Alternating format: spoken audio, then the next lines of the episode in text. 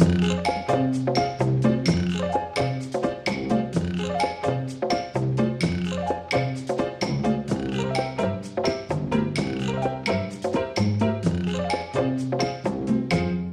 Y hoy, que es día 1 de octubre, la República Popular China celebra su fiesta nacional, una celebración que se prolonga hasta el próximo domingo, una semana que en China se conoce como la Semana Dorada, siete días de vacaciones que millones, claro, aquí sí que hay que decir millones y millones de chinos, van a aprovechar para viajar, sobre todo por dentro de su propio país y en especial al destino que hoy nos propone Mariano López. Nos vamos a Shanghái, Mariano. Pues sí, vámonos a Shanghái. Eh, no, donde no, no vamos a hablar de bandoleros, vamos a poder sacar, pero seguro que lo subo. Por cierto, un último detalle, Luis Candelas, hay una biografía de Luis Candelas que establece un paralelismo no con Robin Hood, sino con Dick Turpin. Mm. Algunos recordarán a ese también famoso bandido. Bueno, Shanghái. Shanghái es la capital comercial de China, una de sus ciudades más pobladas, 26 millones de habitantes y una de las más turísticas. Recibe más de 110 millones de turistas al año. Es decir, recibe más turistas Shanghái que toda España en un año. En fin, son en su inmensa mayoría turistas locales, turistas que llegan de todos los rincones de China para disfrutar del impacto que causa esta urbe, que parece venida del futuro, con sus impresionantes rascacielos, sus calles comerciales, rivales en luces, en ofertas de las principales calles de compras del mundo. Y lo más curioso, Mariano, es que esos edificios hace 30 años no existían. Exacto, así es. El crecimiento de Shanghái en las últimas tres décadas ha sido espectacular. Pero la ciudad ya era importante, ya era un puerto importante hace siglos, porque tiene un emplazamiento geográfico magnífico, magnífico para la navegación, gracias a que está atravesada por un río, el río Huangpu, que desemboca a pocos kilómetros de, al norte de Shanghái en la confluencia del delta de otro gran río, el más largo de China, el Yangtze. Desemboca este río que atraviesa Shanghái en esa confluencia del Yangtze con el océano. De modo que los barcos podían y pueden llegar por mar, adentrarse en el río Huangpu y cargar o descargar sus mercancías en las aguas tranquilas del río. Por cierto que también no solamente pueden llegar por el mar, sino que pueden luego navegar por una parte de China hasta Pekín gracias al Gran Canal, Patrimonio de la Humanidad, que une el delta de Yangtze con la capital desde los tiempos de los emperadores Ming.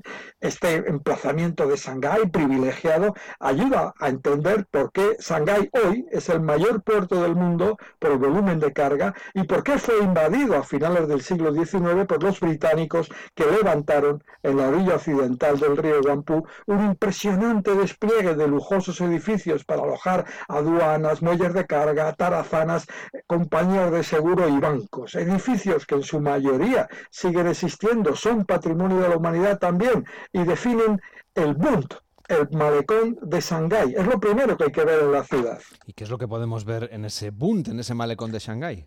Pues el malecón es una zona peatonal, un paseo marítimo, bueno, en este caso fluvial, pegado al curso del río Huangpu durante dos kilómetros. En este paseo se pueden ver hasta 52 edificios neoclásicos construidos durante la primera mitad del siglo XX, lujosos edificios que en su día podían competir con los que en esos mismos años se elevaban en París o Nueva York. De hecho, a la zona se la llegó a conocer como el Wall Street de Oriente y en recuerdo de esa similitud se ha instalado una réplica del famoso toro de Wall Street en el malecón. Los dos edificios más representativos son la aduana, que completó su torre con un enorme reloj que llegó en barco desde Londres, y el Hotel de la Paz, llamado cuando se construyó el Hotel Catay. Merece la pena disfrutar andando de este largo paseo peatonal y no solo por los edificios que comentamos, sino también por las vistas que hay al otro lado del río donde están los rascacielos, a la zona oriental de Shanghái, el Pudong, donde está skyline, con algunos de los rascacielos más altos de Oriente. Y si merece la pena ver todo esto de día, pues más impresionante aún es verlo de noche, a ser posible embarcados en uno de los numerosos cruceros que parten del extremo sur del malecón y recorren el río de noche hacia arriba, hacia abajo y permiten disfrutar del enorme espectáculo que suponen las luces que acompañan todas las noches las fachadas de los rascacielos. Es uno de los principales atractivos de la ciudad. Me imagino que también debe ser un espectáculo contemplar Shanghái desde los miradores de los rascacielos, en Pudong, en la zona donde se concentran esos edificios que son, por cierto, los más altos de China. Sí, el Pudong, fíjate, era una zona de pantanos hace 30 años. En 1993, es decir, justo hace 30, pues el gobierno chino declaró el lugar zona económica especial. Y entonces fue cuando empezó su transformación. Hoy cuatro de los edificios más altos de China, de Oriente y del mundo se encuentran en esta área, donde también hay un parque Disney, el Disneyland Shanghai, y donde también está el mejor museo de la ciudad. El edificio más alto del Pudong es la Torre de Shanghai. Tiene 632 metros de altura, 128 pisos. Se puede acceder hasta el mirador, hasta una plataforma de observación que se ha dispuesto a 550 metros de altura, en el piso 18 entre el 18 y el 19. Ahí puedes llegar en ascensor, hay 106 ascensores en el edificio que llegan desde la planta baja al piso 118 en 30 segundos impresionante. Eh, te impresiona, bueno, saberlo y, sentirlo. Hay un reloj, un secundario digital dentro del ascensor que va contando el tiempo que dura el viaje para que te lo creas, para que veas que es verdad. Más fuerte, mucho más fuerte y solo para viajeros con muy, muy poco vértigo, es la experiencia que proponen en otro de los super rascacielos del Pudón, la Torre Jinmao.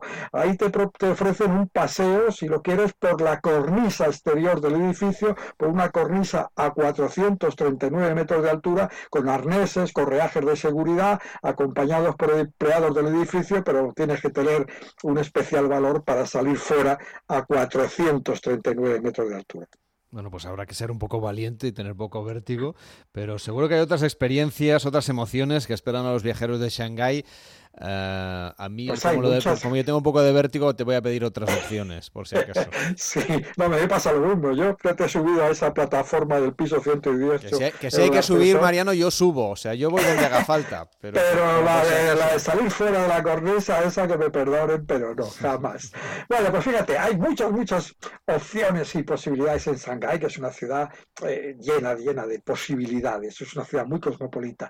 Pero al menos junto con la, el paseo por el Boom y la visita a los rascacielos del Pudón, bueno, pues hay una tercera experiencia imprescindible en Shanghái, que es la calle Nanjing, la principal calle comercial de la ciudad y la principal calle comercial de China, que es mucho decir. Es peatonal en el tramo que va desde el Hotel de la Paz al que nos hemos referido en el Bund, uno de los edificios antiguos, hasta la Plaza del Pueblo, una avenida de, la, de cinco kilómetros y medio peatonal que acoge, atención, más de cuatro 400 centros comerciales. Que si de día esa avenida es todo un espectáculo, por de noche no tiene rival. Hay más luces, más pantallas, más animación que en Times Square en Nueva York o en Nathan Road en Hong Kong, que son las dos calles probablemente las únicas que podrían competir con este despliegue de luces y de pantallas luminosas. Aquí es donde los, los, locales de Shanghái celebran el Año Nuevo y por supuesto la fiesta de hoy, 1 de octubre. No es la única área comercial de Shanghái. Hay mercados, hay otras calles, pero sí es la más espectacular, sobre todo, como decía, de noche. Imagina bajar, ¿cómo puede ser? Bajar por esta calle, en, ese recorrido, la acera tiene, la avenida tiene casi 30 metros de ancho, con ese despliegue de luces, 5 kilómetros, y encontrarte al final, al llegar al malecón, con los rascacielos del Pudón, cubiertos también por anuncios creados por millones de luces. Es realmente espectacular. La música que nos has traído hoy supongo que nos va a llevar de viaje a Shanghái.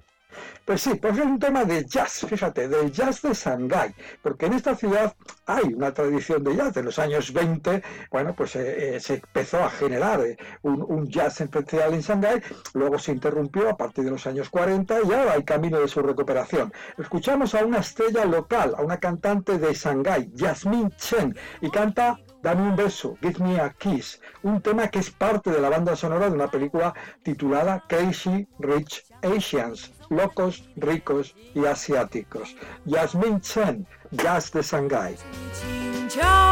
绝不灰心，纵然闭着你的嘴唇，你没回应，我也要向你恳求，